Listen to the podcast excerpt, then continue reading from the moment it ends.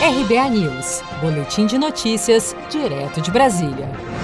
O Congresso Nacional derrubou nesta quarta-feira diversos vetos presidenciais, entre eles os vetos relacionados ao uso da telemedicina na pandemia de Covid-19. Um dos vetos do presidente Bolsonaro atribui ao Conselho Federal de Medicina a regulamentação da atividade de telemedicina após a pandemia, e o outro valida as receitas médicas digitalizadas mantidas aquelas em papel. Para o deputado Irã Gonçalves, do Progressistas de Roraima, a telemedicina é uma realidade que deve ser regulamentada pelo Conselho de Medicina. Telemedicina, teleorientação, telediagnóstico, teleconsulta, isso já é uma realidade telemedicina já é uma realidade há muito tempo é uma coisa que veio para ficar.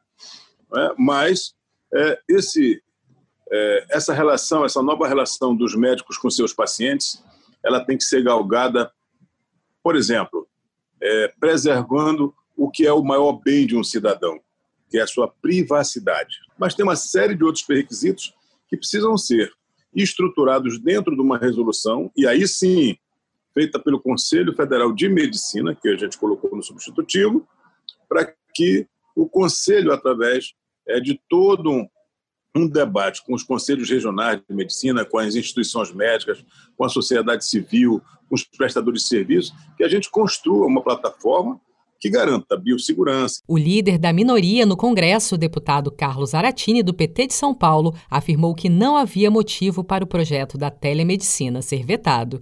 Zaratini lembrou que o texto foi apresentado por várias mãos pela Comissão Externa do Coronavírus. Abre aspas. Esperamos que a telemedicina de fato faça avançar a saúde do nosso Brasil. Fecha aspas. As novas normas serão encaminhadas para promulgação pelo presidente Bolsonaro.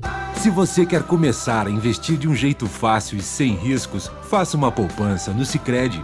As pequenas economias do seu dia a dia vão se transformar na segurança do presente e do futuro. Separe um valor todos os meses e invista em você.